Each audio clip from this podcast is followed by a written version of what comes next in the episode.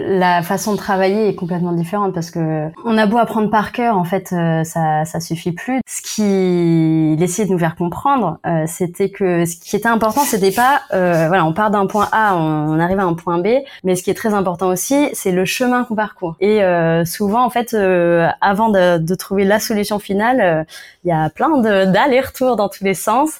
Et finalement, c'est ça, en, fait, ce qu'on apprend et ce qu'ils veulent nous apprendre, je pense, c'est la persévérance.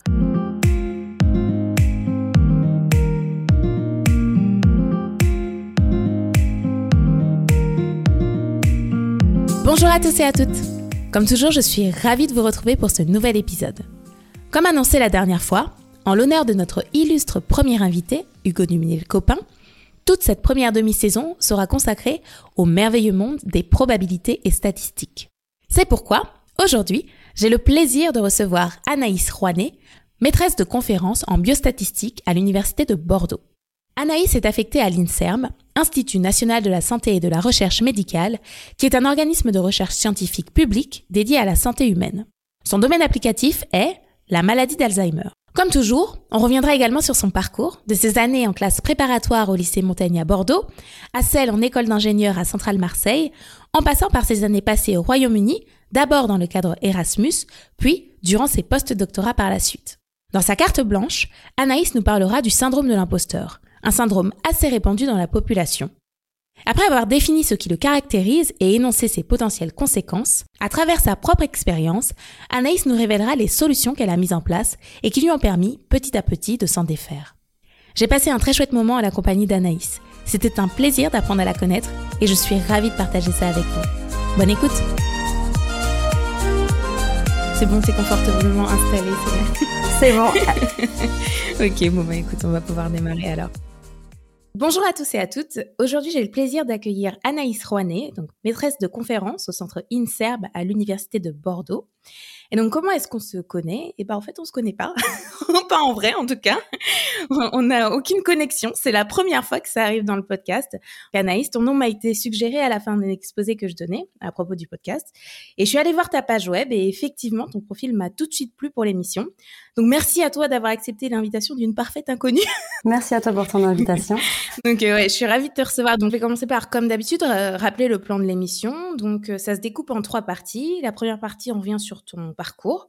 Donc, on, démarre avec ton bac et ensuite, on va jusqu'à ton postdoc, tes postdocs. Euh, dans la deuxième partie, on se concentre sur ta vie de chercheuse actuelle. Et la dernière partie, c'est carte blanche. C'est toi qui décides de ce dont tu as envie de nous parler.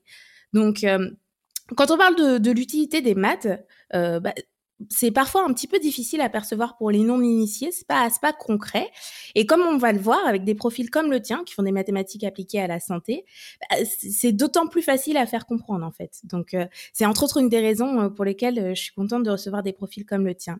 Donc on va revenir sur ce point, mais pour l'instant, comme je disais, on va faire un petit bond en arrière et on va revenir en 2008 au lycée des Graves à Gradignan.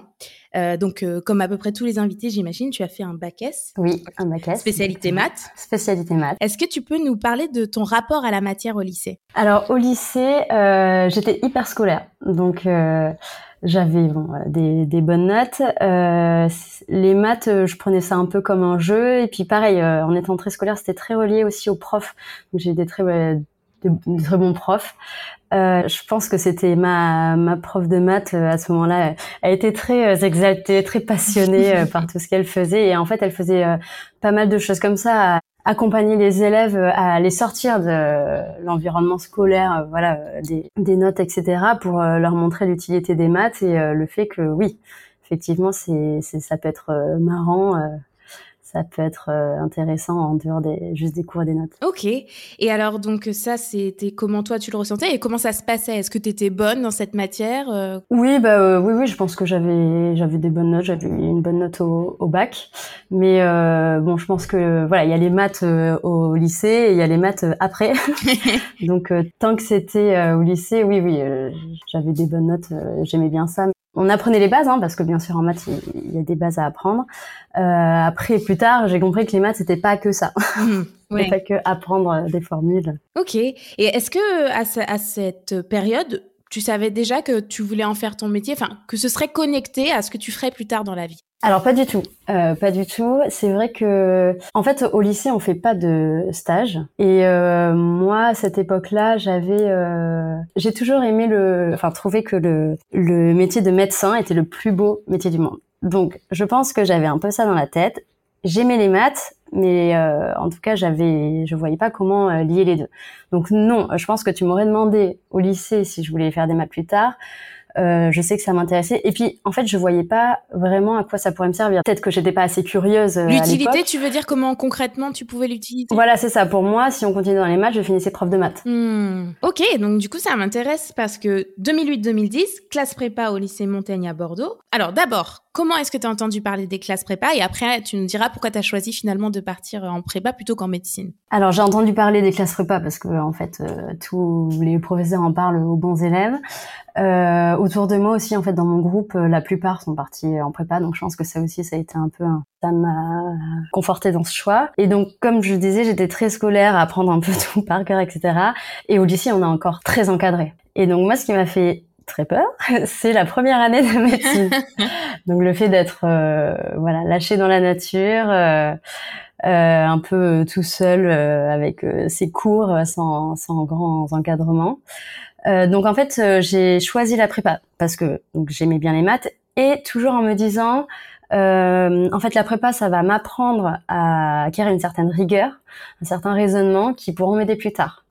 Donc euh, c'était un peu, j'essaye. Et si j'y arrive pas, je peux toujours changer. J'aurais quand même appris des choses. Et euh, voilà. Donc, donc quelque part, pas avec l'idée de forcément utiliser les débouchés naturel qu'on obtient en classe prépa, mais d'utiliser euh, l'expérience que tu auras vécue euh, là-bas. Voilà, et aussi dans une idée de, de, de pas me fermer de porte en quelque sorte. Mhm. Je pense que c'est un peu comme la plupart des gens. Je me, j'ai une grosse désillusion dans les premiers mois. Donc souvent, euh, voilà, les gens qui arrivent en prépa ont des très bonnes notes avant. On sait que ça va être plus difficile, mais quand même, on se dit bon, j'ai réussi jusque là, donc il n'y a pas de raison. Et c'est quand même, bah, en fait, c'est complètement différent de, du, du lycée, donc notamment en maths. Euh, effectivement, on a des bases à apprendre, etc. Mais là, on nous apprend à réfléchir, raisonner, euh, à, pas juste à ressortir des, des formules euh, apprises dans, dans, un cahier. en physique aussi. Alors là, du coup, la physique, ça a été un peu ma, ma bête noire pendant, pendant la prépa. Donc, j'ai fait maths sup. Donc, on avait quand même une grosse composante, une énorme composante maths, mais aussi physique. Et donc voilà, c'est vrai que les, les, les, premiers mois, enfin, la première année a été peut-être un peu plus, enfin les premiers mois un peu plus difficiles euh, de ce côté-là, mais en fait euh, on est des petites promos, donc nous on, est une classe normale en fait, et euh, tout le monde est, dans le même bateau. Le côté un peu négatif de ça, c'est que moi ma première année j'ai fait que des maths, donc la hmm. physique s'est passée complètement à la trappe, donc la deuxième année j'étais vraiment à la ramasse. mais en même temps, euh, voilà, je me disais que ça me plaît, quoi, euh, apprendre le raisonnement mathématique, la rigueur, tout ça, et puis euh, l'extase, en gros, quand tu arrives à comprendre, à suivre un raisonnement, à le trouver par toi-même encore plus. Oui. Oui, Donc voilà, je me disais que ça, alors, je me disais que ça me plaisait, mais je ne voyais absolument pas en quoi ça allait me servir plus tard, parce que pour autant, voilà, pendant deux ans, on fait que du bachotage, on n'a aucune expérience concrète. Euh, ça me plaisait, mais je voyais pas encore euh, comment concrètement j'allais pouvoir utiliser tout ça. Ok. Et donc, euh, pour, euh, pour m'attarder un petit peu sur ce point, sur ton adaptation à la prépa, donc tu dis que comme tout le monde, tu as trouvé ça difficile, hein, mais est-ce que tu as senti que tu avais dû vraiment hausser ton niveau, une marche à franchir. Est-ce que ça t'a fait changer tes méthodes de travail? Concrètement, comment ça s'est matérialisé? Oui. Euh, la façon de travailler est complètement différente parce que on a beau apprendre par cœur, en fait, euh, ça ça suffit plus. Donc c'est vraiment des raisonnements à, à, apprendre. Et en fait, ce qu'il essayait de nous faire comprendre, euh, c'était que ce qui était important, c'était pas, euh, voilà, on part d'un point A, on, on arrive à un point B. Le c'est très important d'arriver au point B, donc euh, par exemple de, de, résoudre un exercice. Mais ce qui est très important aussi, c'est le chemin qu'on parcourt. Mmh. Donc euh, comment on arrive là, euh, qu'est-ce qu'on a fait pour arriver là. Et souvent, en fait, avant de, de, trouver la solution finale, il y a plein d'allers-retours dans tous les sens.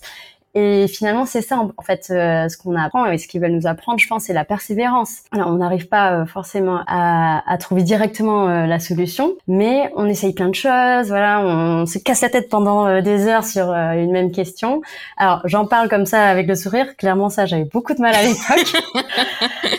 mais c'est en ça que, voilà, je pense qu'on apprend à apprendre, on apprend à raisonner. Et du coup, euh, même si c'est pas appliqué aux maths ou quoi que ce soit, euh, c'est quand même quelque chose qui nous servira euh, plus tard. Donc oui, vraiment une façon de, de, de réfléchir et d'apprendre complètement différente que le lycée. Ok. Ouais. Et donc alors à cette époque, tu viens de nous dire en fait que ben tu prenais beaucoup de plaisir, mais finalement tu voyais pas vraiment directement comment tu pourrais plus tard l'utiliser. Mais ça veut dire que tu étais dans quelle optique à ce moment-là? Est-ce que tu visais des concours? Qu'est-ce que tu pensais faire? Alors, pendant très longtemps, pendant ma mon cursus, euh, en fait, je savais pas du tout ce que je voulais faire. J'avais toujours cette idée de médecine, donc en fait, à la fin de ma première année, j'ai hésité à repartir en médecine. Je me suis même inscrite et euh, pour ne pas y aller euh, au final. Donc euh, en termes de d'école, euh, j'en visais aucune en particulier. je m'étais dit en fait je vais essayer un peu tout et je verrai ce qui est mieux. Alors du coup, euh, c'est la réputation de l'école qui fait le, surtout, euh, qui nous donne envie surtout d'aller là-dedans. Donc à moins d'avoir une idée précise et de se dire voilà, ben, par exemple, je veux faire des stats et du coup cette école de stats est très très reconnue. Moi, c'était pas du tout le cas. Et notamment la donc la deuxième année, j'aurais pu euh, la redoubler, faire une 5 demi. Mais le fait de pas avoir une école précise en tête, d'avoir de pas avoir un, un cursus précis en tête, euh, je me suis dit en fait ça, ça, ça sert à rien, je vais juste redoubler mon année, refaire exactement la même chose. Mais finalement j'ai continué en me disant j'ai toujours la possibilité de faire plein de choses, je ne me suis pas fermée de porte jusque jusque là, euh, donc euh, tant que j'y arrive entre guillemets, je continue. Mais alors c'est ça aussi la question, c'est-à-dire que comment on définit le terme j'y arrive. mais bon a posteriori voilà j'ai fini par trouver quelque chose, mais en fait j'ai mis énormément de temps à arriver euh, au domaine de la biostat. Ok. Et donc, donc euh, à la fin de ta prépa, 2010, tu intègres donc l'école de Centrale Marseille, qui est une école d'ingénieurs. Donc là, quand tu y vas, est-ce que tu te dis, ok, bon ben c'est bon, je vais être ingénieur? Je vais être ingénieur, euh, oui, parce que à, partir du moment où j'ai intégré cette école, j'espère bien la finir. ingénieur, c'est très très large. Mais mais non, toujours pas. C'est-à-dire que je me disais bon bah là je vais avoir trois ans, je suis dans une école généraliste, donc toujours dans cette idée de pas me fermer de porte. Mmh euh, je vais un peu euh, voir ce qui se passe. Et en fait, euh, Centrale Marseille, c'était euh, avant un ensemble d'écoles, notamment réputées en chimie. Et donc, chimie, biochimie, biologie, je me disais, bon, bah, peut-être que je vais trouver mon bonheur. Donc, c'est aussi ça. Bon, clairement, j'ai pas eu d'autres écoles plus hautes à Centrale, mais je me disais, je vais potentiellement trouver quelque chose qui va me permettre d'allier ben, les maths et la bio. bon, finalement, j'ai pas du tout fait de biochimie. Mais non, j'étais plutôt dans, dans, dans l'attente, dans l'expectative de me dire, bon, ben, qu'est-ce que je peux faire. Mais en même temps euh, j'avais un peu plus d'espoir parce que euh, on a des, enfin on a une variété de cours euh, très importante. On a des stages voilà. Donc je me disais ça va commencer à devenir un peu plus concret. Mais alors autant en prépa je me disais bon bah si je me sens pas à ma place je peux toujours changer. Autant en école j'ai commencé à me dire bon là ça va faire voilà cinq ans que je suis indécise il va quand même falloir que je trouve quelque chose quoi et donc là-bas, euh, en ce qui concerne les maths, est-ce qu'il y a un cours euh, qui t'a marqué en particulier? Je garde de ma première année que des cours assez introductifs, assez euh, assez larges. En deuxième année, après, je suis partie en Erasmus au Pays de Galles. Ouais. Et donc là, j'ai alors j'avais choisi des cours de bioinformatique alors de maths aussi, mais en fait ça reprenait tout ce que j'avais fait en première mhm. année, donc euh, j'avais pas appris grand chose. Mais j'avais fait des cours de bioinformatique, donc là je m'étais dit, c'est là en fait que j'ai commencé à, à, me rapprocher euh, petit à petit de la biostatistique en me disant ah attention, il y a bio et informatique dedans, ça va être ça doit être intéressant. Oui, effectivement, ça fait une bonne transition vers un point dont je voulais te parler, ton semestre Erasmus euh, au Pays de Galles. Donc, est-ce que tu peux nous dire pourquoi tu as fait le choix de partir à l'étranger et pourquoi avoir choisi ce, ce pays en particulier? Je pense que ça m'a toujours intéressé de partir à l'étranger. Euh, après, j'aimais toujours bien l'anglais, donc je me disais que c'était une bonne façon d'apprendre euh, l'anglais, euh, le vrai anglais, pas l'anglais juste des bouquins. Du coup, je voulais partir, donc c'était six mois. En fait, on avait le choix soit de partir euh, six mois en Erasmus, soit de faire un an en troisième année. C'était l'équivalent d'un double diplôme. D'accord. Alors à cette époque-là, à Centrale Marseille, si on voulait parler anglais, c'était enfin partir dans un pays anglophone, c'était soit donc au Pays de Galles, à Swansea, mhm. soit euh, en Australie. Et pour moi, c'était trop loin. Ah oui, effectivement. voilà. Donc, euh, donc c'est pour ça que j'ai choisi euh, ce, cette ville-là dont je n'avais jamais entendu parler avant. Et en plus là-bas, j'avais regardé un peu les cours. Effectivement, il y avait des cours voilà de bioinformatique. Et alors, alors tu veux dire que la première fois, tu as commencé à faire ces types de cours qui finalement petit à petit t'ont mis sur le chemin de ce que tu fais aujourd'hui, c'est euh, à cette occasion quand tu es parti en Erasmus euh, là-bas? Oui, alors c'était surtout les titres qui m'intéressaient. Après le contenu, c'était pas exact, c'était vraiment très très euh, éloigné de ce que je fais maintenant. D'accord. mais mais c'est là en tout cas la première fois effectivement que je me suis dit ah tiens il y a des cours qui mêlent les deux et alors peut-être même si c'est pas exactement ce cours-là, enfin j'avais les mots clés quoi. Ouais, la graine a été je pense que quoi à ce moment-là. Exactement, ouais. Je pense que ouais c'est peut-être là que j'ai un entendu le premier mot bioinformatique et l'année d'après euh, biostat. Et en fait, c'est ça après qui m'a poussé à chercher un, un master. Donc, j'ai fait un master après de bioinformatique, biostatistique, biomathématiques à Lyon. Et effectivement, je pense que oui, c'est euh, mon expérience à, à, Swansea qui m'a amené à ça. Ok, donc c'est quand tu es revenu que tu es ensuite allé à Lyon? Oui, c'est ça. D'accord. C'est euh, quand j'étais euh, là-bas que j'ai postulé pour euh, une place dans un master de biostat à Lyon. D'accord, mais, mais tu avais fini ton école d'ingé à Centrale Marseille? Non, alors du coup, à Centrale, en dernière année, on a la possibilité d'aller dans une autre centrale, donc mmh. une école de, une autre école du groupe de Centrale pour euh, soit euh, tout simplement suivre des cours qui nous intéressent plus parce que tu peux avoir des composantes euh, différentes en fonction des centrales, ou bah, suivre un, un, master en parallèle qui est proposé par, donc moi elle était proposée par Central Lyon. D'accord. Et donc tu peux nous rappeler l'intitulé du master Oui, alors c'était c'est sûrement pas dans le bon ordre, mais c'était bioinformatique, biostatistique, biomathématiques pour la santé. Et donc c'est là où j'ai commencé à vraiment à suivre des cours d'analyse statistique pour des données de santé et en même temps des cours euh, assez généraux encore dans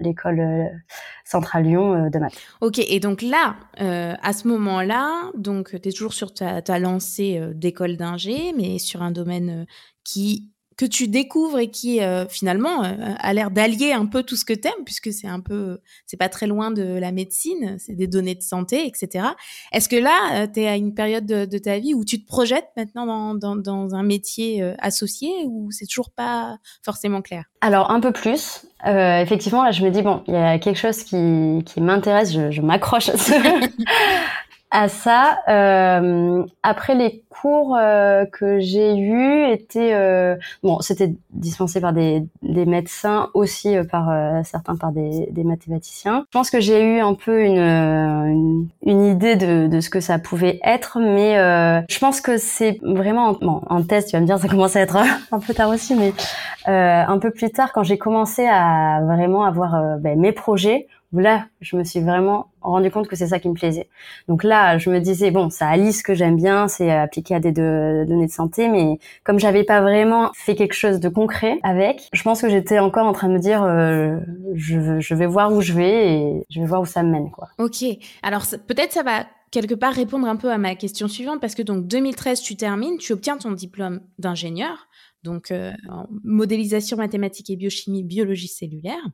Et, euh, et donc là, euh, et ben il y a des tas de gens, euh, c'est fini, ils partent, ils, rentrent sur le marché du travail et ils essayent de trouver un poste. Mais non, toi tu fais le choix de continuer et donc de, de démarrer un doctorat en santé publique, option biostat. Donc pourquoi? Pourquoi tu as fait ce choix-là? Déjà, pendant mes trois années d'école, j'avais fait deux stages. Donc, on a un stage en fin de, de M1, euh, enfin l'équivalent du M1 et ensuite du M2. Et euh, même si c'était pas exactement en biostatistique, c'était en recherche. Et ça m'a énormément plu. Donc, euh, par exemple, en M1, euh, j'étais dans un institut de génétique euh, sur de la génétique animale. Je devais manipuler des drosophiles pour essayer de prélever les ovaires. Enfin, bon, enfin, il y avait de la manipulation et aussi des, du, du, traitement de données. Et même si j'avais pas du tout de background biologique, je m'étais dit waouh, je, je sais pas si je veux faire ça, mais en tout cas, ça m'intéresse. Et je m'étais vraiment senti, j'avais senti que je faisais partie d'un projet euh, de recherche. Et c'était pas juste un projet scolaire tu vois, à présenter à la fin de l'année. Donc euh, ça, ça m'avait énormément plu. J'allais pas continuer forcément en, biologie vu que j'avais pas, euh, j'avais pas les outils pour. Mais euh, voilà. Et après en M2, j'avais fait un dans une, une équipe de recherche Inserm sur l'analyse de données d'IRM, donc des images d'IRM de cerveau sur la sclérose en plaques et, et l'AVC. Donc pareil, il y avait bah, tout tout l'aspect biologique derrière. On avait rencontré des médecins qui nous avaient raconté le type d'images qu'on voyait euh, qu'est-ce que c'était une lésion, etc. Donc moi, il y avait tout cet aspect euh, application biologique qui me plaisait. Euh, tout en faisant une analyse maths stat à côté. En plus, là c'était un stage de six mois, donc j'avais, il m'avait envoyé dans une conférence, alors pas pour présenter, mais pour y assister. J'avais, j'avais trouvé ça fou. il m'avait demandé de leur faire un petit cours sur R, donc R c'est le logiciel qu'on utilise. Euh, donc voilà, j'avais vraiment pareil, je m'étais vraiment sentie euh, euh, comme alors pas membre, mais presque quoi. Ouais, avais eu un vrai aperçu de la vie de de, de la recherche, exactement. Ce qui est, enfin, c'est génial parce que justement, c'est c'est pas en général, c'est pas avant de commencer à en faire soi-même pendant sa thèse qu'on voit vraiment en quoi ça consiste, quoi. Ouais, ouais, ouais je pense que j'ai eu de la chance de tomber sur ces deux deux stages qui sont qui m'ont vraiment euh, qui m'ont vraiment plu. Pareil, le fait de, rester six mois, il y avait d'autres étudiants, il y avait des jeunes euh, chercheurs, donc euh, en fait, on, il y a vachement d'émulation. On parlait beaucoup de ce qu'on allait faire plus tard, euh, qu'est-ce que qu'est-ce qu'on envisageait pour la suite. Et euh, bon bah sur euh, la plupart des gens qui étaient là, on a continué en thèse, donc euh, pareil. je pense simulation le, le fait de tous faire un peu la même chose, mais par contre je voulais je voulais rentrer sur Bordeaux. Parfaite transition. Donc comme je te disais, tu as fait ton doctorat en santé publique donc à Bordeaux, dont je vais donner le titre. Donc prise en compte de la sélection par le décès dans l'étude de la démence et du déclin cognitif, donc sous la direction d'Hélène Jacquemin-Gada. On a une petite idée de pourquoi tu t'es retrouvée à Bordeaux, mais est-ce que tu peux nous en dire plus sur la façon dont le projet s'est monté J'avais euh, contacté Hélène pour euh, mon sujet, pour mon master 2 déjà. Donc euh, j'avais vu qu'elle faisait des biostatistiques sur la maladie d'Alzheimer. Et bon. Et, comment t'étais tombée sur son travail? Bah, J'avais cherché en gros équipe de biostatistiques en Aquitaine. et finalement, c'est une chance d'en avoir trouvé en quelque sorte à Bordeaux parce que enfin je veux dire je suis pas du tout partie là-dedans en disant bon je vais pouvoir rentrer à Bordeaux alors que je savais qu'à un moment je rentrerai à Bordeaux quoi j'avais un peu euh, cherché, euh, mais alors je me souviens plus, mais euh, donc il y a un master de santé publique ici. je pense que je l'avais vu aussi, mais en fait j'avais suivi celui de, Lyon parce que il y avait cette correspondance, enfin ce double diplôme avec Centrale. Du coup, elle m'avait, je crois qu'elle m'avait proposé le stage, mais comme les calendriers ne correspondaient pas, évidemment j'étais pas venue. Donc je lui dit que j'étais intéressée par une thèse. Elle m'avait dit que je pouvais passer le concours pour avoir la bourse de l'école de Ok, d'accord. Donc c'est comme ça que, que, tu t'es retrouvée donc sur ce projet. Ok, ben super. Est-ce que tu peux nous en dire un petit peu plus euh, en quoi ça a consisté concrètement? Oui. D'abord, je vais peut-être faire un petit intro sur la biostat parce que euh, donc, moi j'ai entendu parler de la biostat euh, voilà assez tard. donc la biostatistique, qu'est-ce que c'est? C'est il y a bio et statistique dedans, mais plus généralement c'est les les mathématiques dans le domaine de la santé. Et donc moi je travaille plus en particulier dans la santé publique. Donc la santé publique, qu'est-ce que c'est? C'est la santé des populations. Donc euh, en gros, euh, c'est l'ensemble des efforts euh, qui sont faits pour promouvoir et protéger ou restaurer la santé des, des populations. Et donc là, par exemple, le Covid, on a beaucoup entendu parler d'épidémiologie, de, de biostats. Et donc nous, ce qu'on va vouloir faire, euh, on va s'intéresser à une maladie, on va essayer de répondre à des questions cliniques. Donc ça va être par exemple de euh, euh, la compréhension et la description de l'évolution des maladies.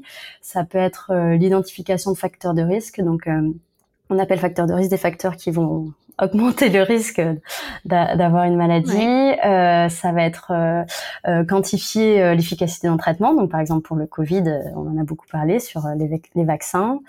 Euh, décrire la situation, décrire le nombre de décès, le nombre de personnes atteintes par euh, la maladie. Donc voilà, donc les biostatistiques, en gros, ça va être euh, bah, toute la méthodologie qu'on utilise pour essayer de répondre à ces questions à partir de données, de grosses données, enfin de grosses bases de données. Donc moi, je travaille sur la maladie d'Alzheimer. Et donc la maladie d'Alzheimer, c'est une maladie neurodégénérative qui a été la première fois présentée par le professeur Alois Alzheimer, d'où le nom et euh, qui est liée à la démence. Donc pendant très longtemps, on a pensé que la démence, en fait, c'était un vieillissement normal, c'était la sénilité, euh, voilà. Et euh, petit à petit, on s'est rendu compte que non, en fait, c'était euh, un ensemble de symptômes. en tout cas, c'était pathologique. Hmm. Tu veux dire que tu veux dire que avant on pensait que c'était le chemin normal que quand on vieillissait. Oui, du vieillissement, du vieillissement cérébral. Et en fait, non, c'est symptomatique de quelque chose qui est vraiment physiquement peut être observé. Exactement. En fait, c'est causé par des maladies euh, cérébrales. Donc, euh, par exemple, la maladie d'Alzheimer. Et euh, c'est ça qui va entraîner le déclin cognitif, la perte mmh. d'autonomie, etc. Et donc, on fait souvent le lien entre Alzheimer et démence, mais en fait, Alzheimer, ça représente à peu près 70% des, des, cas de démence. Et sinon, on a aussi des, par exemple, Parkinson, c'est un type de démence, ou maladie de Lewis. Euh, mais qui vont être définis par d'autres processus euh, physiopathologiques. Ok, et donc quelque part, en fait, il y a, y, a, y a très longtemps, euh, quand les gens disaient oui, non, mais il est juste vieux, c'est, c'était ces maladies-là, quoi.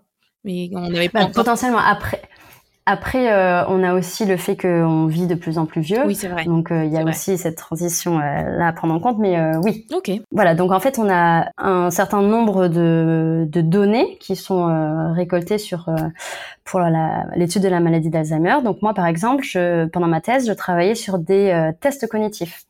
Donc, euh, par exemple, je vais te, te demander de me dire euh, un maximum de, euh, de noms d'animaux en 10 secondes, un maximum de noms de fruits en 10 secondes. Voilà. Donc, en fait, la, la cognition, c'est c'est pas quelque chose. Enfin, c'est un phénomène qu'on n'observe pas, qu'on ne sait pas quantifier en tant que tel, et par contre qui a énormément de composantes. Donc tu vas avoir euh, euh, le langage, la compréhension, l'orientation euh, dans l'espace, mmh. dans le temps, et donc on va avoir plein de tests cognitifs qui vont essayer de quantifier toutes ces dimensions-là euh, chez euh, des personnes.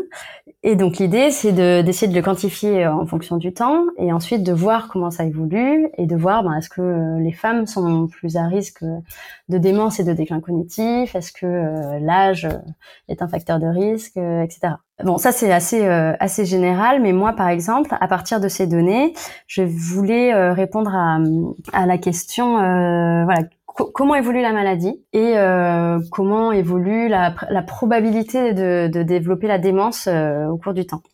Et donc pour ça, on, utilise ce genre de données, mais il faut prendre en compte la complexité des données.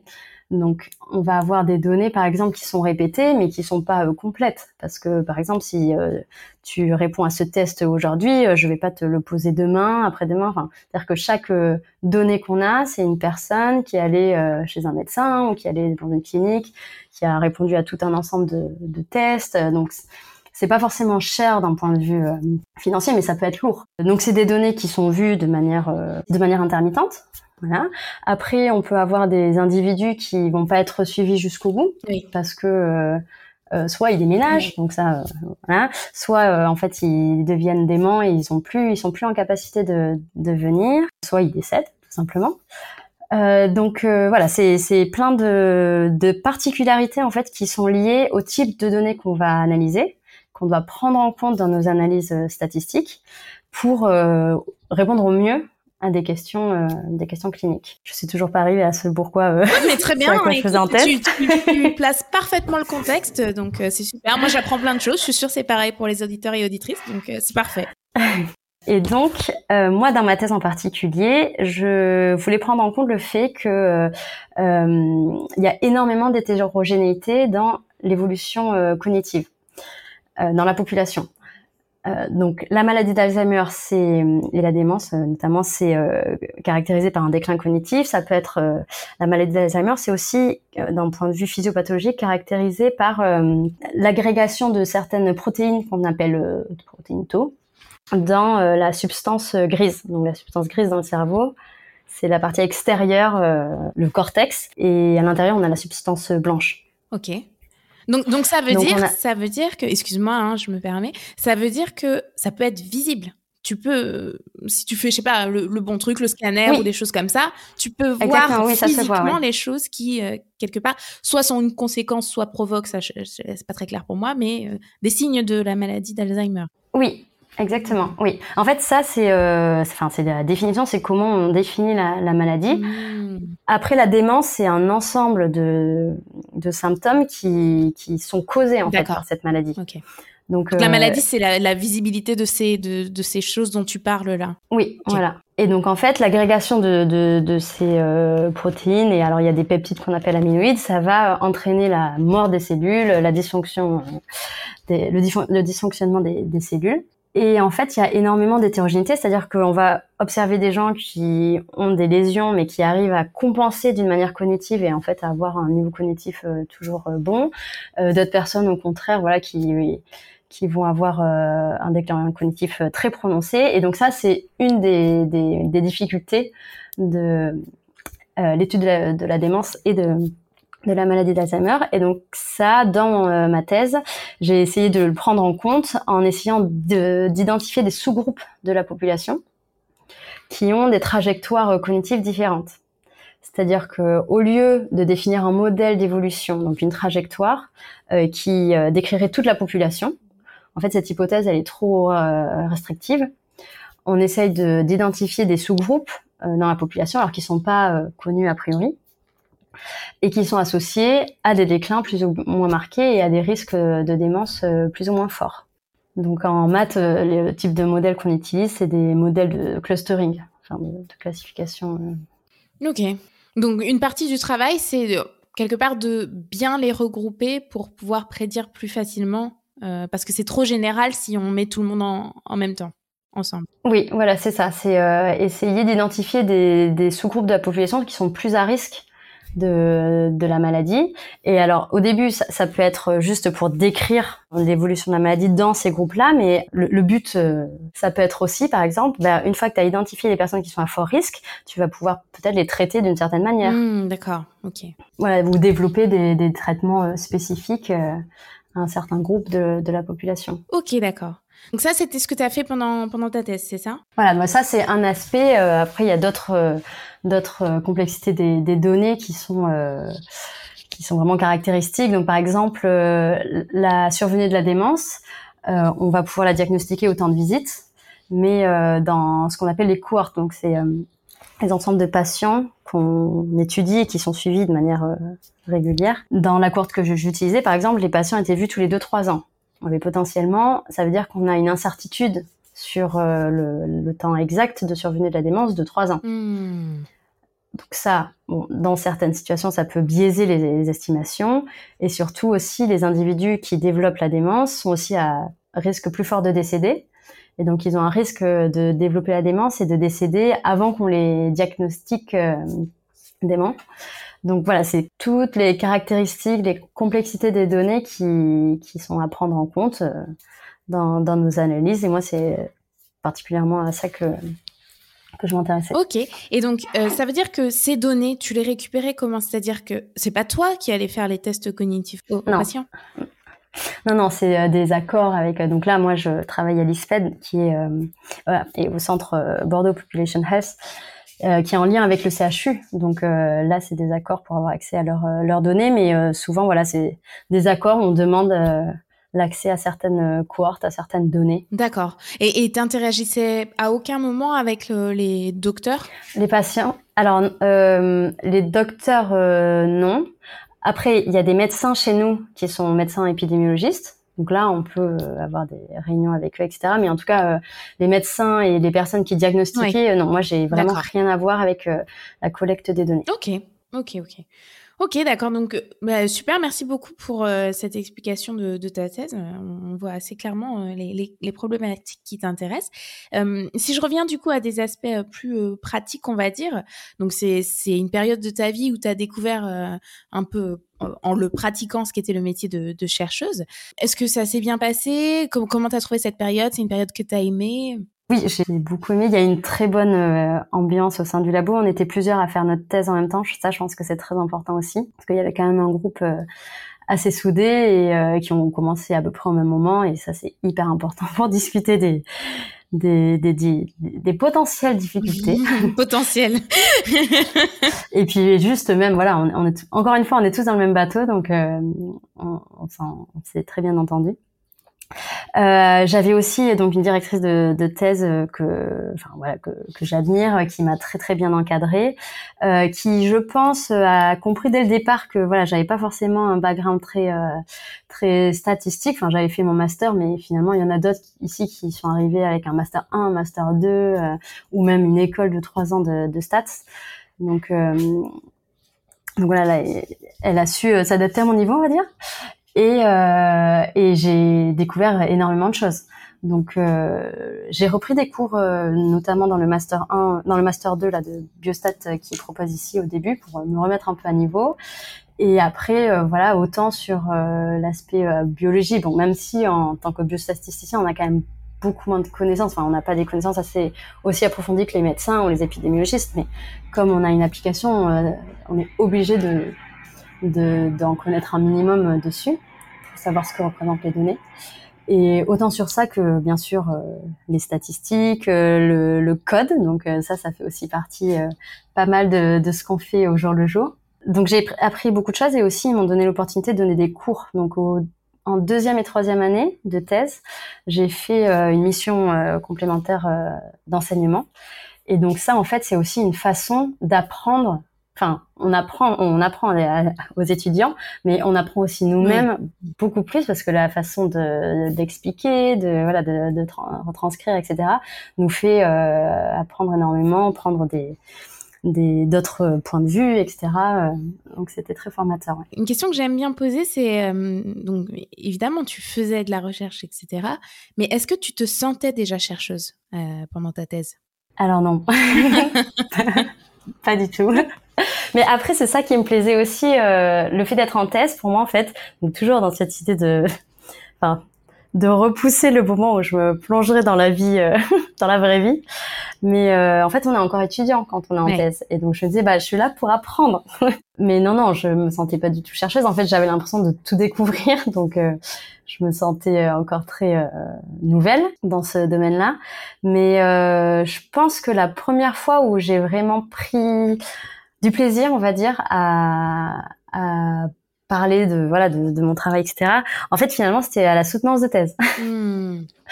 Donc, euh, ça peut être hyper stressant, hein, ça, ça l'était, ça c'est sûr. Mais euh, j'ai euh, plus vécu ça comme une discussion. Voilà, on m'avait dit c'est ton sujet, c'est toi qui le connais le mieux. Voilà, euh, c'est c'est les gens sont pas là euh, pour pour te mettre des bâtons dans, les roues, etc. Et, et là, oui, c'était, je pense, la première fois où je me suis dit c'est pas juste une évaluation, c'est je suis pas juste en train de continuer mes études. j'ai un projet, j'ai quelque chose que j'aime, je et je, je le partage avec d'autres quoi. Ok. Et donc là, est-ce que euh, le fait que tu ne sois pas sentie tout de suite euh, chercheuse, tu disais oui, tu te sentais étudiante, tu avais des choses à apprendre, mais est-ce que, euh, est-ce que toi, tu as souffert de ces problèmes que certains ont des fois de, d'illégitimité, de pas se sentir complètement légitime, syndrome de l'imposteur, etc. Ah ouais. Alors complètement.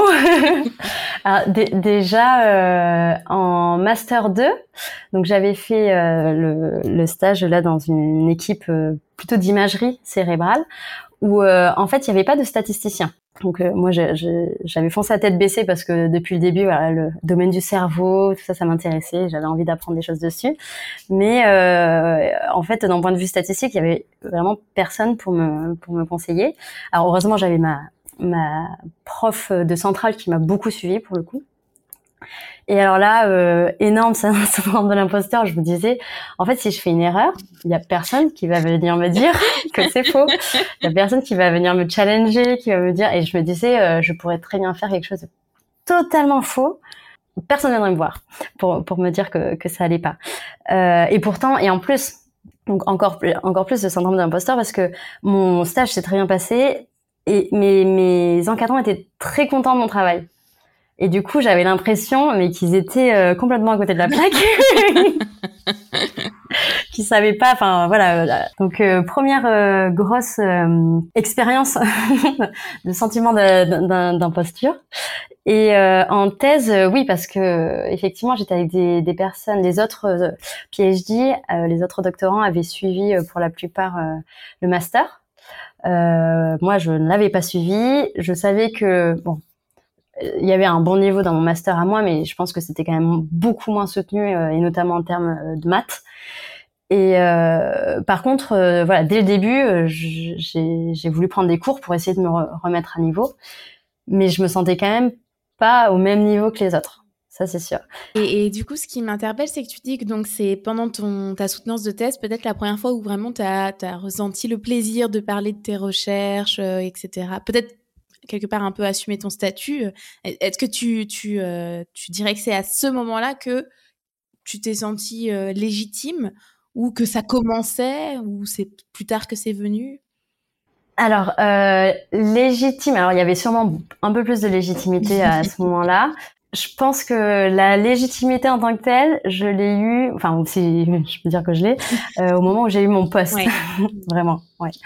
Euh, mais là, euh, oui, c'était plus, euh, voilà, la première fois où je, je me disais, j'ai choisi la bonne voie en fait.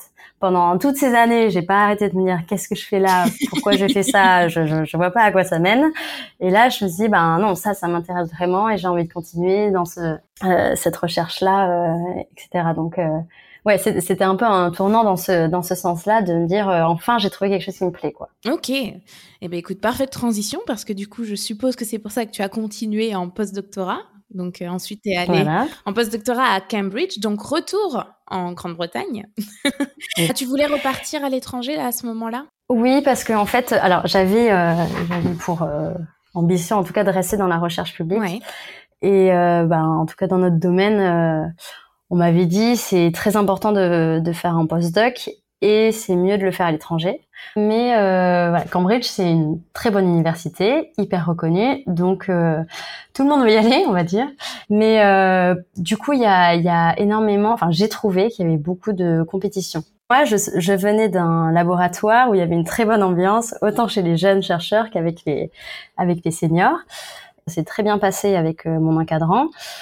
Euh, mais j'ai senti cette compétition et bon, voilà, tout ça fait que il y avait, j'ai, j'étais très contente d'avoir cette expérience-là, mais je me serais pas vue continuer euh, là-bas. Mm-hmm. Bon, déjà parce que je voulais rentrer, mais parce que il y avait un, un niveau de compétition un peu trop fort pour moi, je pense. Mm. Moi, je voulais revenir à Bordeaux. Donc j'avais quand même une, grosse contrainte euh, géographique. Je voulais être maître de conférence. Pourquoi? Euh, Maîtresse de conférence, du coup, c'est enseignante chercheuse. Tu aurais pu te dire, bah, je peux être euh, chercheuse euh, et j'enseignerai, puisque les chercheurs et chercheuses dans les instituts tels que l'INSERM, l'INRIA, le CNRS, etc., ils ont aussi le droit d'enseigner. C'est juste que ça fait pas partie de leur fiche de poste, donc ils n'ont pas autant d'heures d'enseignement que nous. Pourquoi, pour toi, c'était clair que c'était un poste de maîtresse de conférence que tu voulais? Déjà, j'avais donné des cours pendant ma thèse, même si ça n'a rien à voir parce que j'avais que 64 heures, mais ça m'avait quand même beaucoup plu.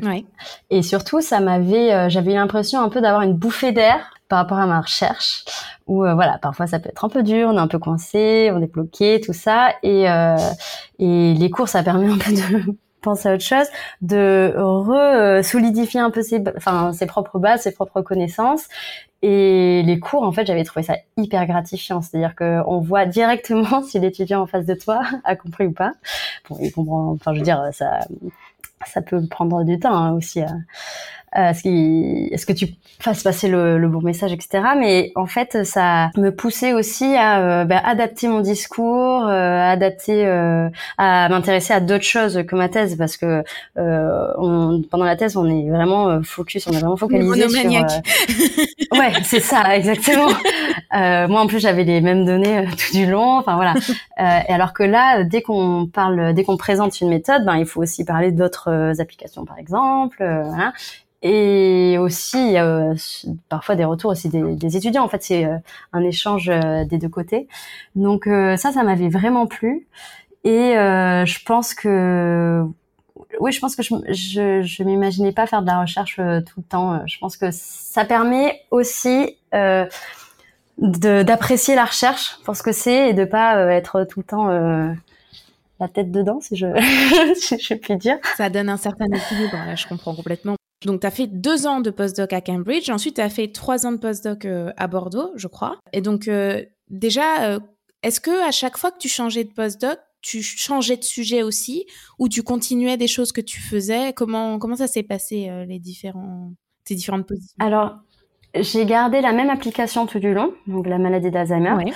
Et euh, par contre, euh, je j'apprenais, je développais des méthodologies différentes. Donc, euh, par exemple, quand je suis partie à Cambridge, j'ai utilisé une méthode d'estimation, estimation bayésienne, donc que je ne connaissais pas, qui était bien utilisée déjà là-bas. Donc, je me disais, voilà, c'est c'est quelque chose que je vais apprendre et que je vais pouvoir ramener avec moi. en fait, on, on m'a toujours dit, voilà, quand on pose, quand on, à, la fin, quand on va euh, candidater pour euh, des postes, il faut quand même une sorte de fil rouge. Donc soit l'application, soit euh, les méthodes. Moi, dans, dans ce cas-là, c'était l'application, même si en fait les méthodes sont quand même pas si différentes que ça. Et donc voilà, quand j'étais ça, c'était sur l'estimation bayésienne. Et après, quand je suis revenue à Bordeaux, donc j'utilisais toujours des tests cognitifs, aussi des marqueurs d'imagerie. Mhm. Donc en gros, pour la maladie d'Alzheimer, on a ces lésions qui apparaissent et qui vont entraîner une, une perte neuronale et une atrophie cérébrale. Et donc, comment on quantifie ça? On va pouvoir quantifier, enfin, calculer le volume de certaines régions du cerveau et regarder comment ça évolue dans le temps. Ok. Et donc 2022, euh, tu obtiens ton poste de maîtresse de conférence à l'Université de Bordeaux. C'est ça?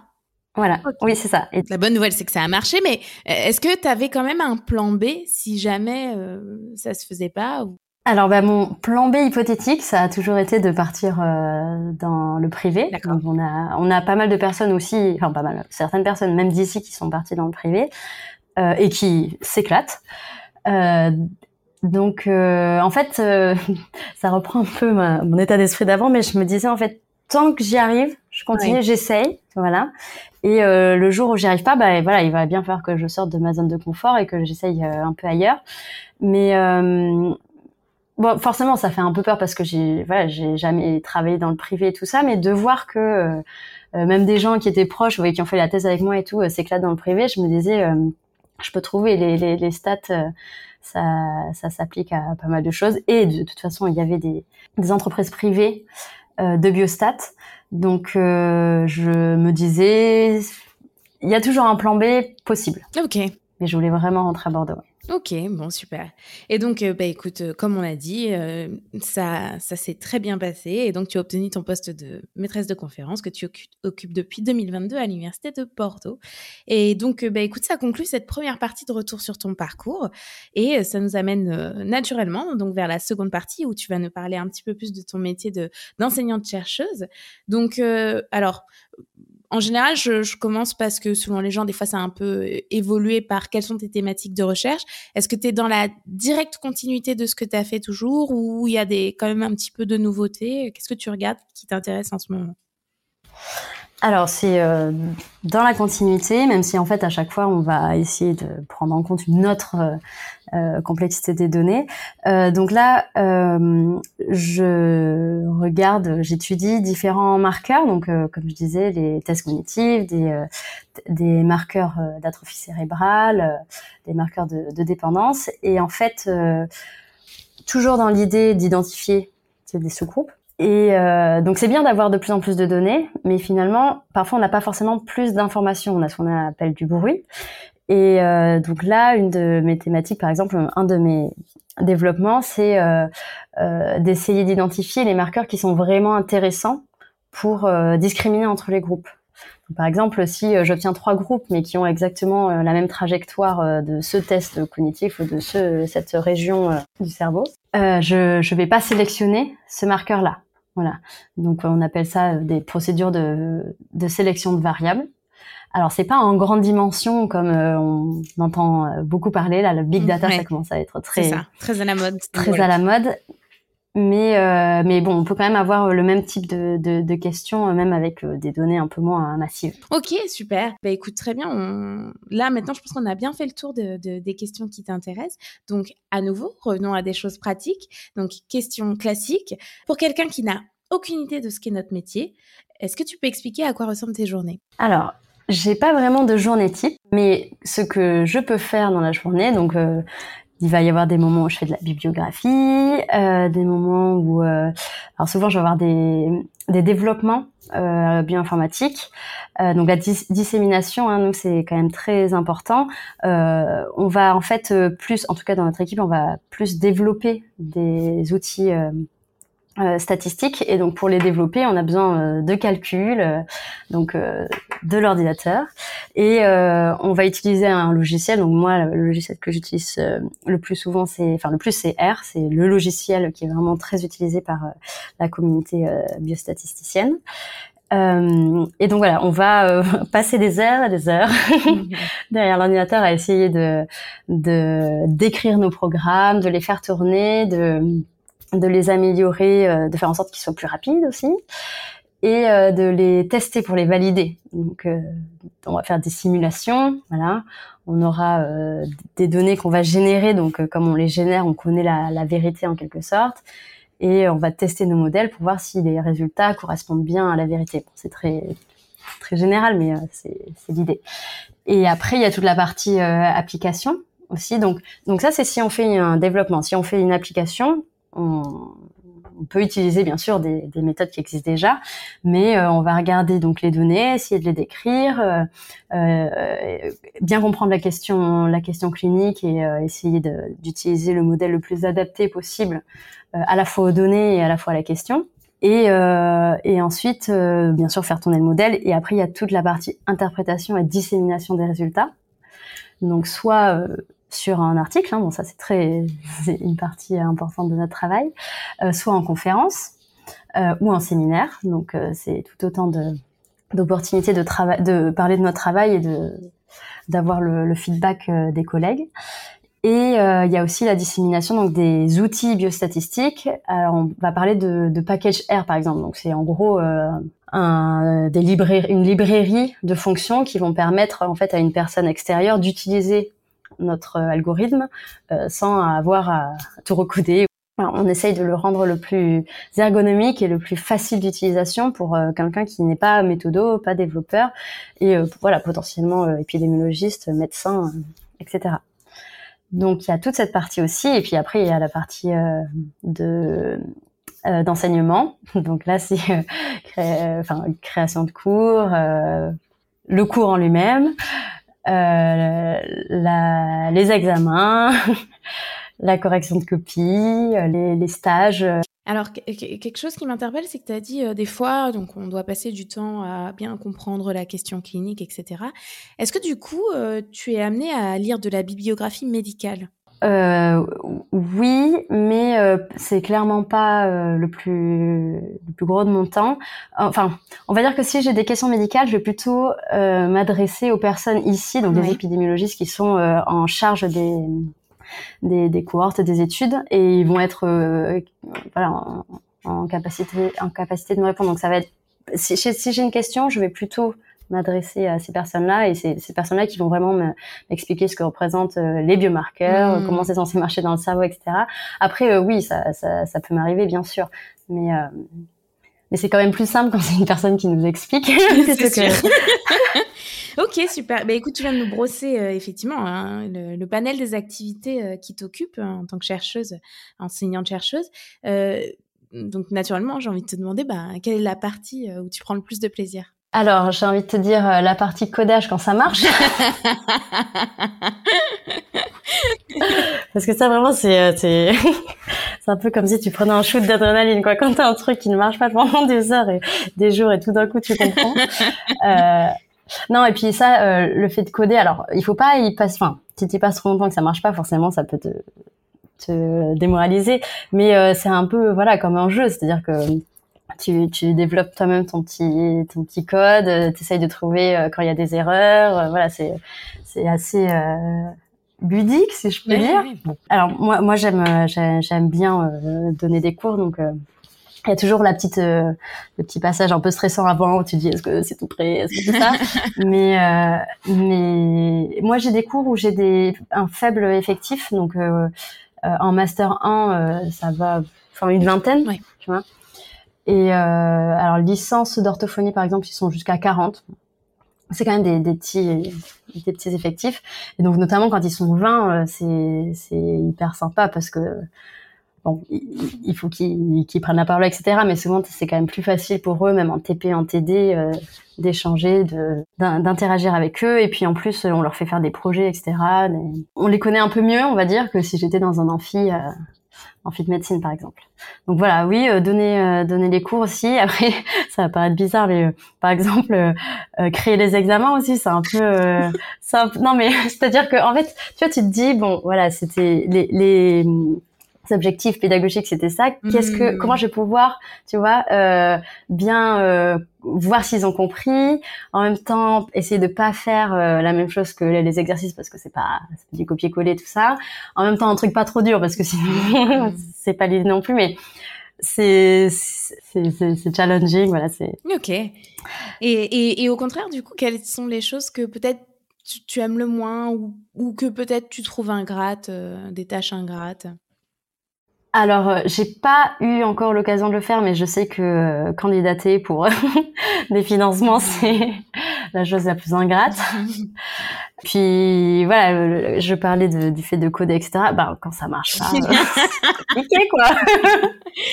Donc, voilà, il n'y a pas que il y a pas que des choses positives, hein, il y a quand même des choses euh, aussi difficiles dans ce métier. Mais Donc, ce qui est marrant, c'est que quand même ce que tu aimes le plus et ce que tu aimes le moins, c'est la même chose. C'est très lié. c'est juste, c'est pas le même moment, mais c'est la même chose. Exactement. Pour que les gens puissent visualiser un petit peu, euh, j'aime bien euh, leur donner euh, une image précise. Toi, alors, on a compris que tu passes beaucoup de temps derrière ton ordinateur parce qu'une grosse partie de ton travail consiste à coder. Est-ce que tu as aussi des moments où tu es avec un crayon, une feuille ou au tableau, une craie? Comment ça se passe? Alors oui, au moment où justement on définit la méthodologie qu'on va va utiliser. Donc là, on va être autour d'une table, on va faire du brainstorming. Donc là, dans ce cas-là, oui, on va, on va avoir un crayon, un stylo. Mais, mais après, l'implémentation et la concrétisation, c'est tout via l'ordinateur. Ok, donc tu passes quand même plus de temps euh, les mains dans le code, etc., que à faire autre chose, à faire des calculs sur une feuille, par exemple. Euh, ah bah oui, oui, parce que même, euh, en fait, pour un temps donné où on définit une méthode, après le temps de l'implémenter, ça prend quand même plus de temps. Mais les, deux sont très importants, bien sûr, oui. Ok. Pour la définition de la méthode. Ok, on va finir cette partie en revenant une dernière fois sur euh, ta, ta, composante enseignante, donc euh, dont tu nous as parlé et dont on a bien compris qu'elle est assez euh, importante pour toi. du coup, j'ai envie de la lier avec la partie recherche. Est-ce que tu penses que ça t'apporte quelque chose dans ta recherche de faire de l'enseignement? Ah oui, je pense que ça m'apporte. Euh, en fait, même, même dans la recherche, euh, nous, sachant que c'est très euh, transdisciplinaire, on, on, a parlé avec des épidémiologistes, enfin comprendre les questions cliniques, etc.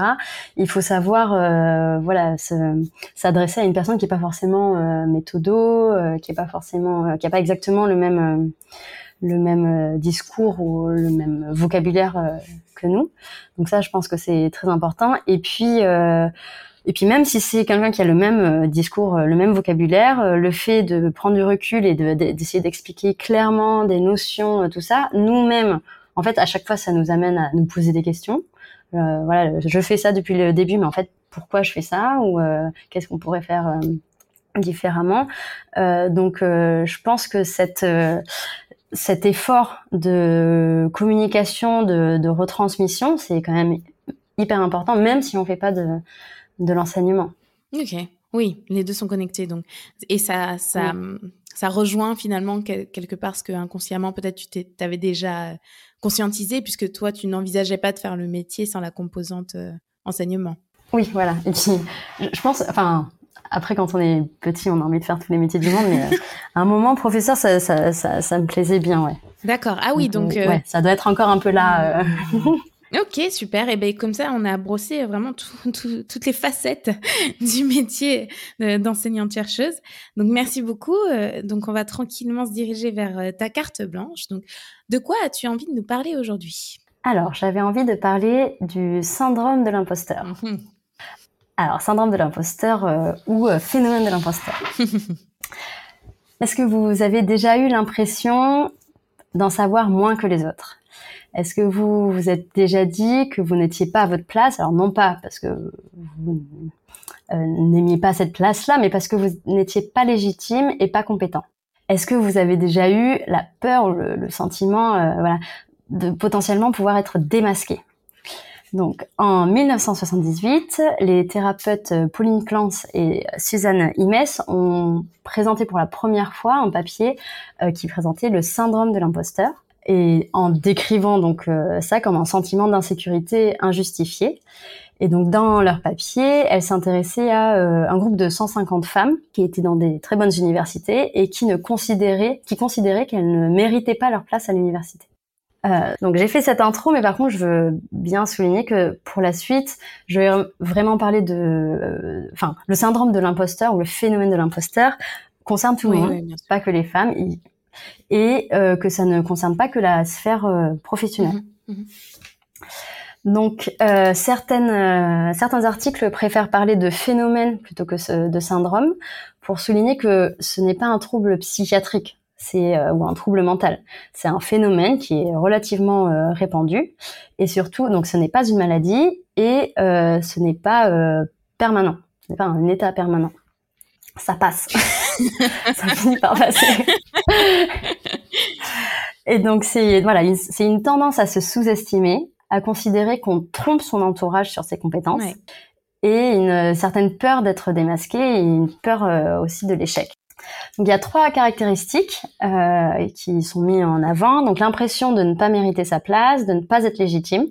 Donc là, moi, ça m'a fait penser, par exemple, euh, voilà, à mon master 2 là, quand euh, mm. mes, encadrants me prenaient pour, euh, enfin, la référence statistique, alors que je me considère absolument pas légitime, ou même des voilà, le début des thèses. la deuxième caractéristique, c'est l'attribution de la de sa propre réussite à des causes externes. Donc si euh, on réussit, c'est grâce aux autres, mais si on échec, si on, on échoue, pardon, c'est de notre faute. Pareil, pour essayer de faire le lien avec euh, moi, par exemple, dans ma thèse, ben j'ai une directrice de thèse qui m'encadrait très très bien. Donc, euh, en fait, un bon papier ou une présentation, non, mais c'est parce qu'elle m'a bien, elle m'a bien coaché. Et par contre, si ça se passait pas bien, j'ai pas assez travaillé, je travaille pas assez vite, je sais pas, voilà. Donc, donc euh, un peu l'impression quand ça se passe bien que c'est à la chance c'est qu'on est là au bon moment au bon endroit et euh, que sinon euh, si c'est pas bien c'est de notre faute. Et enfin donc la peur d'être démasqué voilà ce qu'on a dit tout à l'heure le fait d'être un usurpateur et donc donc Lou Salomon là, a fait une conférence TED dessus. Elle parle des fantastic four donc c'est alors anxiété, perfectionnisme, manque de confiance en soi et peur de l'échec. Mais donc, le, pour faire un peu euh, la différence, le sentiment d'imposture est différent, enfin, en tout cas, euh, moi, c'est comme ça que je le vois, du syndrome de l'imposteur. C'est-à-dire que tout le monde peut avoir le sentiment d'imposture, ça mmh. arrive. Après, le syndrome d'imposteur, c'est quand ça devient euh, vraiment handicapant, paralysant. donc, peut-être. oui, c'est une, tu nuances un peu, en fait. Voilà, c'est ça. Et, et, puis finalement, donc ce que ce dont je vais parler dans la suite, euh, c'est peut-être un peu plus de, du sentiment d'imposture qui est très répandu. Je pense que tout le monde l'a vécu au moins une fois dans sa vie. Oui. Mm. Voilà, ça peut être aussi des. C'est vrai. Dans, dans ce cadre-là, quoi. Et donc, euh, dans le, la fin, euh, vers la fin des années 70-80, il y avait certaines études qui ont montré que c'était surtout les femmes qui étaient très diplômées en début de carrière qui avait euh, ce syndrome de l'imposteur. Euh, bon, finalement, les études récentes montrent qu'il n'y a pas vraiment de lien entre l'âge, le sexe, et puis c'est peut-être aussi le fait qu'on en parle un peu plus, on, on ose plus en parler. Ça, c'est ça, c'est une bonne chose. Et euh, alors il y a une étude que tout le monde cite là qui dit que en fait 70% des, des, des, personnes auraient au moins ressenti une fois ce sentiment d'imposture, peut-être plus. Hein. finalement, c'est puis et puis c'est quelque chose de normal hein, finalement de, aussi de se remettre en question, etc. Bon voilà et donc euh, le syndrome c'est quand euh, ça devient handicapant et donc euh, potentiellement ça peut entraîner pousser la personne à rater des opportunités parce qu'on se sent pas qualifié, à pas demander de promotion. Alors aussi il disait à, à, à rester dans son environnement de travail, à ne pas changer. Donc par exemple si on se sent pas bien dans son environnement de travail, on peut très bien se dire ben je suis, je peux, je pourrais jamais faire autre chose, je suis pas assez bon, etc. Et donc à euh, encourager ce, cette sensation de, de mal-être, quoi. Et il y a des études aussi qui montrent que ce phénomène est particulièrement présent chez les professionnels de santé. Donc bon, je je pense que voilà, professionnel de santé, c'est vraiment infirmier, médecin, tout ça. Et c'est vrai que en fait, ils ont un, une position d'autorité en fait quand on va à l'hôpital ou quoi que ce soit. Donc on a l'impression qu'ils savent tout qu'ils enfin qu'ils ont la réponse à tout etc alors que c'est aussi des humains. La science évolue il y a des choses euh, voilà. Donc il y a un test qui s'appelle le niveau de le test de Clance. D'ailleurs c'est la euh, la thérapeute qui a parlé la première fois de ce syndrome qui est disponible. Bon je, l'ai je l'ai regardé euh, une fois qu'on nous a déjà introduit toute oui, l'émission là en fait c'est très enfin voilà c'est c'est assez facile euh, de répondre en fonction de ce qu'on imagine. Si, si on pense qu'on a le syndrome, on sait euh, quelle, réponse. Mais le test est biaisé une fois qu'en fait on, a mis des mots sur les concepts. Complètement. Et donc, euh, une présentation qui disait effectivement c'est cyclique. Donc, on va avoir par exemple une activité à réaliser. Euh, on va ressentir une sorte de, doute, de stress, d'anxiété. Est-ce qu'on est capable de de, de réaliser cette, cette activité? Est-ce qu'on est va pas se tromper? Deux comportements qui peuvent être euh, caractéristiques, euh, c'est la procrastination, donc le fait de en fait repousser au maximum le moment et l'échéance, et ce qui va en fait nous donner un, une excuse pour euh, échouer. C'est-à-dire que c'est une sorte d'auto-sabotage mmh pour justifier son échec, parce qu'on est on est persuadé presque qu'on va qu'on va échouer. Euh, l'autre euh, comportement, c'est plutôt la surpréparation. Donc là, on pense qu'on n'est pas assez bon, donc on va bosser un maximum euh, pour pas passer pour un imposteur. Mhm. Donc, euh, moi, c'est plutôt euh, ça. quand moi aussi. donc, bah, typiquement, voilà, la première fois où j'ai, et même encore parfois, je relis des papiers, je revu des papiers où je comprends pas trop, j'ai besoin de travailler beaucoup trop longtemps dessus, ou la première fois, on m'a demandé de juger un rapport de de stage, euh, je pense que je l'ai lu cinq fois. Donc euh, c'est c'est deux euh, comportements qui sont opposés mais qui finalement répondent à un même stress en fait de l'échec. Et une autre donc une fois qu'on a réalisé cette activité, la personne va avoir va accorder beaucoup d'importance à la validation externe. Donc il va être en attente en fait de validation. Elle n'est pas capable de enfin pas capable, moins capable en tout cas de se valider elle-même ses propres succès on va dire. Et pour autant, lorsque les feedbacks sont positifs, euh, la personne va avoir tendance à dénigrer ses compétences. Donc euh, encore une fois, si ça s'est bien passé, c'est grâce à la chance. Sinon, c'est à cause de nous. Euh, et donc cette dissonance en fait entre les retours qu'on reçoit et euh, ce que l'on ressent euh, peut créer ce sentiment de duperie, ouais. d'imposture, et cette incapacité à être à la hauteur. Donc en fait tout ça c'est assez euh, paradoxal parce que voilà on a peur de l'échec mais on va quand même attendre la validation des autres. Euh, parfois on procrastine euh, mais bon on n'est pas qui n'est pas fait de paradoxe? Et encore une fois ça répond voilà ce, ce stress de, de de ne pas être à la hauteur. Alors à quoi c'est dû? Il y a plein de, de facteurs. Bien sûr, c'est un signe de manque de confiance en soi, et je pense que la première cause c'est le manque d'expérience. Donc voilà, chez les jeunes, on va surtout euh, voir ce genre de, de comportement. Euh, ça peut, euh, ça peut être observé chez des personnes moins jeunes, hein, bien sûr. Aussi, ça peut être dû à des attentes trop importantes, c'est-à-dire qu'on va se fixer des objectifs qui sont inatteignables ou trop trop importants d'un coup. Et en fait, même si on a peur de l'échec, on a quand même envie d'exceller.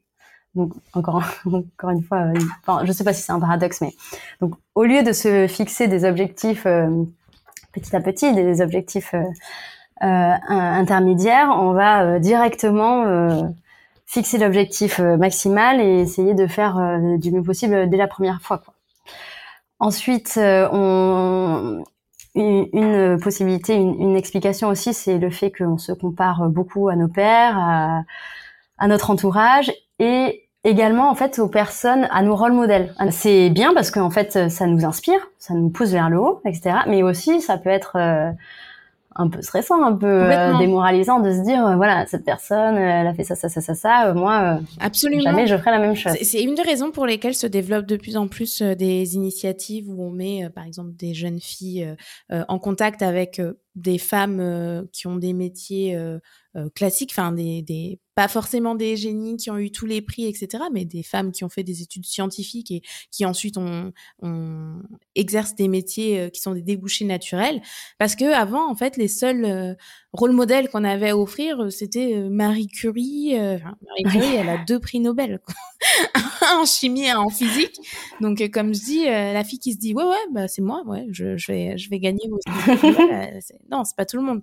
Donc, c'est très juste ce que tu soulignes là, en fait. C'est très important c'est bien d'avoir des rôles modèles qu'on admire parce qu'ils ont fait des choses euh, euh, exceptionnelles, mais c'est bien aussi des fois d'avoir euh, pour objectif ben des gens qui sont des gens un peu plus classiques, des gens normaux comme toi, comme moi.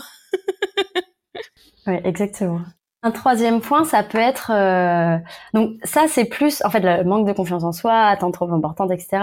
On va dire que c'est plus personnel et finalement, peut-être que euh, on peut essayer de travailler dessus. Après, il peut y avoir aussi la pression sociale. Donc, par exemple, des attentes des parents qui euh, ont euh, un rêve pour leurs enfants, qui ont voilà une, idée bien précise de ce qu'ils doivent faire. Et donc, encore une fois, ben, si on n'est pas en accord, on peut se sentir un peu comme un imposteur. Et aussi le fait que maintenant, il y a une sorte de surestimation de l'importance de l'intelligence. Alors, on définit les enfants comme très intelligents, comme voilà. Et et finalement, on, on, les définit comme ça, comme si c'était une caractéristique permanente.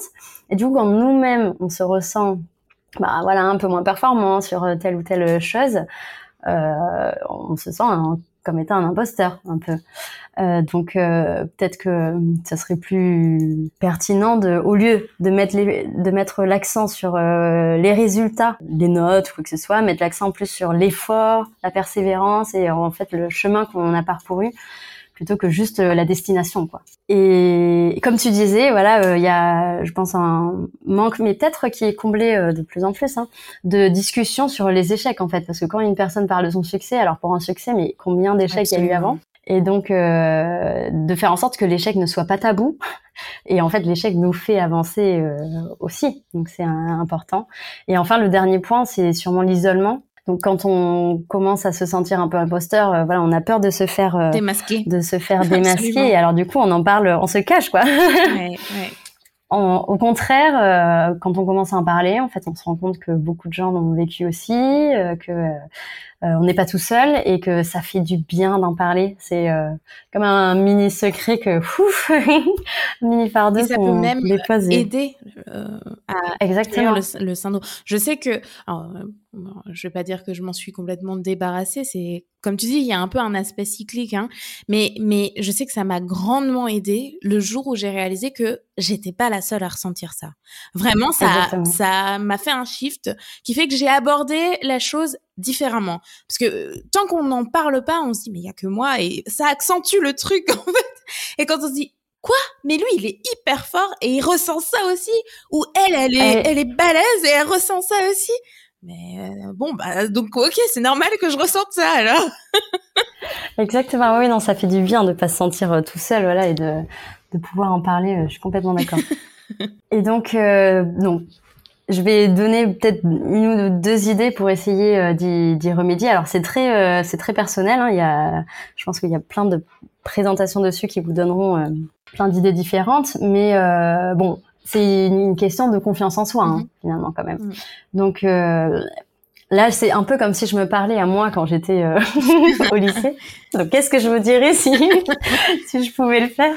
Mais voilà, au lieu de par exemple définir des objectifs finaux, essayer de définir des objectifs intermédiaires.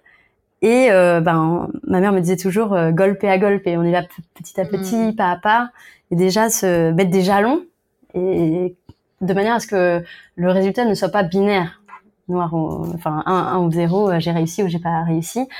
Et, euh, et du coup, une, une, autre façon aussi de faire ça, c'est par exemple se définir euh, un scénario catastrophe. Bon, bah, j'ai euh, une présentation à faire, par exemple, quel serait le scénario catastrophe. Bon, Maintenant que j'ai défini ça, quel serait le scénario un peu moins catastrophe etc. Et peut-être se dire que à la fin, ok, on n'a pas fait le scénario euh, parfait, mais on n'a pas fait le scénario catastrophe non plus, et ça permet peut-être de relativiser un peu, de redéfinir en fait ce qu'on considère être un échec, et, euh, et voilà de reconstruire peut-être un peu sa, sa, sa confiance euh, sa confiance. Et peut-être une autre idée euh, que j'avais notée c'est bon c'est tout simple hein, mais essayer de noter un peu nos succès. Alors du coup la personne qui aura le syndrome va dire mais j'ai pas de succès. Mais même les, les tout petits voilà essayer de les rattacher à une émotion heureuse. Parce que en fait si euh, ça vient de l'extérieur, on dit mais si tu as fait, euh, ça s'est bien passé, etc. En fait, il faut que ça vienne de nous, qu'on arrive à rattacher ça à quelque chose de euh, de, de, de personnel et je me disais moi par exemple dans, dans mes souvenirs je sais pas pendant ma, ma soutenance de thèse je me souviens qu'il y avait ma mère qui me regardait avec un grand sourire alors elle ne comprenait rien mais voilà elle était hyper hyper hyper, enfin, le meilleur support possible, le soutien possible, ou des petites choses comme ça, une souris d'une personne ou une remarque euh, positive euh, d'une autre, qui sont pas forcément très importantes, mais qui qui nous aident un peu à nous sentir euh, à nous sentir euh, méritants. Garder en fait finalement les choses qui sont valorisées parce que c'est terrible parce que on peut nous dire 10 trucs positifs si on nous en a dit un négatif. Oui, exactement. le, le, le, cerveau est tel que on ne va retenir que le négatif. et donc euh, je trouve que c'est très intéressant ce que tu dis et que ça mérite d'être souligné et d'essayer de se forcer à le faire de d'essayer aussi de retenir le positif et de lui donner autant d'importance que le négatif. Parce qu'il y a pas, ça n'arrive jamais qu'il y ait que du négatif, en fait. Mais le positif, on a tendance à le balayer d'un revers, genre oui, mais ça c'est normal. Non, essayer de les mettre à la même, euh, à la même échelle. Exactement. Et, et puis aussi se dire que euh, c'est pas de la prétention, de la vanité ou de la voilà. souvent les personnes qui ont qui se sentent imposteurs euh, sont quand même assez modestes, donc euh, ça, ça, va pas être les plus vaniteux, mais donc voilà. Essayer de de se réattribuer aussi ce qui dépend de, de soi dans la réussite, voilà, parce que parfois on dit c'est la chance, mais en fait, ben si tu t'avais pas travaillé sur ce sujet-là, si t'avais pas suivi cette partie-là, etc. Ça se serait pas passé comme ça. Donc c'est quand même dû à des, des caractéristiques euh, individuelles, quoi. C'est pas que de la chance. Et voilà, essayer de faire taire cette petite voix qui nous dit tout le temps euh, que c'est pas assez ou qu'on aurait pu faire mieux. Oubliez, on peut toujours faire mieux. Mais euh, reconnaître aussi les, les, les, les, petits, les petits succès. Parce qu'il y en a forcément. Et puis, mm. Parce qu'il y en a forcément et que voilà, si on est arrivé là aussi, euh, c'est pas pour rien, c'est pas juste le hasard. Et enfin, bien sûr, euh, en discuter autour de, soi pour se rendre compte qu'on n'est pas tout seul et euh, surtout si c'est vraiment un syndrome de l'imposteur où ça devient handicapant, ça, devient paralysant, en parler et surtout ne pas rester tout seul dans son coin parce que là, je pense que c'est vraiment le pire quoi de s'isoler dans ce cas-là. Donc voilà, j'avais envie de parler de ça là parce que voilà, tu m'avais dit que c'était à destination aussi de, lycéens qui vont bientôt faire des choix euh, de formation. Donc euh, si à un moment vous sentez euh, ce syndrome ou ce phénomène pointer le bout de son nez, savoir le reconnaître, se dire qu'on n'est pas tout seul, essayer de prendre du recul et surtout en parler autour de soi pour essayer de casser le cycle et, euh, et ne pas euh, l'entretenir. Donc euh, ça, alors j'ai, je suis, j'ai pas non plus énormément d'expérience, mais j'ai quand même l'impression que ça se nuance avec le temps, notamment avec voilà au fur et à mesure de nos accomplissements. Donc comme je te disais, tu me demandais quand est-ce que j'avais commencé à me sentir légitime. Voilà, je viens d'avoir mon poste et euh, voilà, je, oui, je me sens, je me sens plus légitime. Alors il y a toujours des moments où ce petit phénomène revient, mais je pense qu'avec euh, avec le temps, ça, ça s'estompe, si ça peut donner un peu de d'espoir. Et euh, surtout, voilà, espérer que ça ne vous bloque pas, notamment dans vos choix de, de carrière euh, professionnelle. Ah, super. Écoute, merci beaucoup pour cette carte blanche.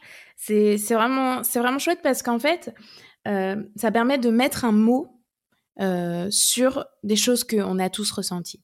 Et, et comme on a dit, des fois, juste le fait de mettre un mot, ben, ça banalise la chose. c'est ah, c'est normal. Et donc, du coup, ça la met en perspective. Donc voilà, on espère que euh, peut-être ça, ça aidera euh, des auditeurs et des auditrices euh, d'en avoir su vraiment un petit peu plus sur le syndrome de l'imposteur et sur ses manifestations et sur même tes, tes, petits tips, tes petites solutions pour, pour le contrer. Donc, parfait, super carte blanche. Merci beaucoup. Ok, ben écoute, euh, on va on va on va terminer tranquillement avec euh, avec les recommandations, un petit peu de nourriture culturelle pour les auditeurs et auditrices. Donc, qu'est-ce que tu souhaiterais leur recommander? Alors, j'ai deux recommandations. La première, c'est euh, le film La fille de Brest, qui raconte, euh, donc qui parle de l'histoire du Mediator, qui est un ah. médicament euh, voilà antidiabétique qui a été prescrit euh, pendant 30 ans comme coupe-fin et qui a entraîné des hum, complications cardiaques chez des personnes qui au départ étaient enfin en tout cas n'avaient pas de, de problème cardiaque. Et euh, donc on suit la pneumologue euh, qui est euh, lanceuse d'alerte, Irène Frachon et son équipe. Et donc c'est assez amusant, on les voit, enfin amusant dans le sens où c'est un film qui parle de biostatistique déjà. Il y a le mot biostatistique dedans. Mais euh, voilà, on, on, les, suit dans leur lutte euh, pour mettre en lumière le scandale euh, sanitaire, donc de la découverte du problème, l'étude, l'analyse statistique. même si c'est un peu romancé et qu'il y a des choses, on a un peu de mal à se dire que ça s'est passé comme ça, mais c'est un film. C'est le, ouais, c'est le jeu. Oui, voilà. Euh, il parle de la, du processus de, de publication et bien sûr de toute la pression avec les représentants de, de Servier. Donc ça dresse un peu le tableau de, de, notre environnement de travail sans le stress et la médiatisation. Euh, oui. Euh, heureusement qu'on n'a pas ça pour euh, à chaque fois. Aussi une BD, je crois, qui s'appelle Médiateur, un crime chimiquement pur, euh, alors que je n'ai pas lu, mais on m'a dit que c'était très bien. Donc voilà, si vous avez envie d'en savoir un peu plus, c'est une BD. Je pense que c'est aussi euh, vulgarisé et et après, il y a le vrai livre euh, d'Irène Frachon, mais bon, ça, c'est peut-être un peu plus euh, technique. Ah, c'est bien, tu donnes trois, trois portes d'entrée euh, différentes. Voilà, je, bah en fait, je me dis qu'une fois qu'on est dedans, on a envie de comprendre, quoi. Donc, je donne à manger.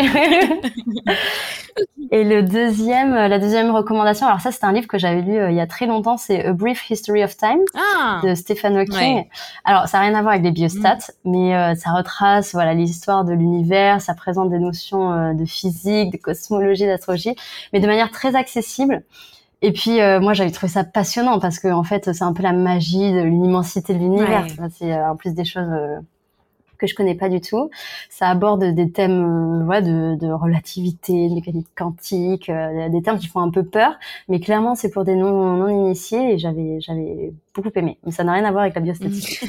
oui, mais c'était pas obligé. Écoute, super, tu as été généreuse. Ça fait quatre recommandations. Donc, comme d'habitude, je mettrai les références euh, dans, dans la description de l'épisode. Merci beaucoup. moi, c'est la première fois que je vais faire une recommandation qui n'est pas directement pour vous, auditeurs et auditrices, Quoique, parce que moi j'ai pris du plaisir à les lire, même si j'étais pas le public cible. Donc, si vous avez des enfants, des neveux, des nièces, des filleuls, des élèves, bref, des jeunes enfants dans votre entourage, je vous conseille de leur offrir des livres de la collection Les romans Doc Science, qui s'intitule L'incroyable destin d'eux. Donc, ce sont des très courts romans illustrés, donc qui reviennent sur la, vie de personnalités scientifiques d'hier et aujourd'hui, parce que ça va de Galilée à Thomas Pesquet, en passant par euh, Charles Darwin et Marie Curie, etc., etc. Donc, euh, ça, ça balaye assez large. Donc, euh, à titre personnel, moi, j'ai lu ceux de Catherine Johnson, mathématicienne de génie à la NASA, donc dont vous avez pu découvrir l'histoire dans le film Les Figures de l'ombre, dont, j'avais parlé dans la saison 1. C'était ma première recommandation et euh, celui d'Ada Lovelace, donc qui était une pionnière de l'informatique. Donc c'est très agréable à lire. Les mots compliqués pour, euh, pour les plus jeunes, ils sont expliqués. Et ce que j'ai apprécié, donc en plus des explications autour des sciences, c'est qu'il y a une vraie mise en contexte historique.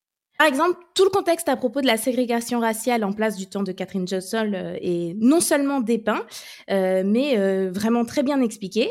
dans le cas d'Ada Lovelace, qui était une jeune femme de la haute société anglaise du 19e, bah, la société et la place des femmes à l'époque sont très bien décrits et ça permet de saisir le contexte dans lequel bah, cette brillante femme évoluait.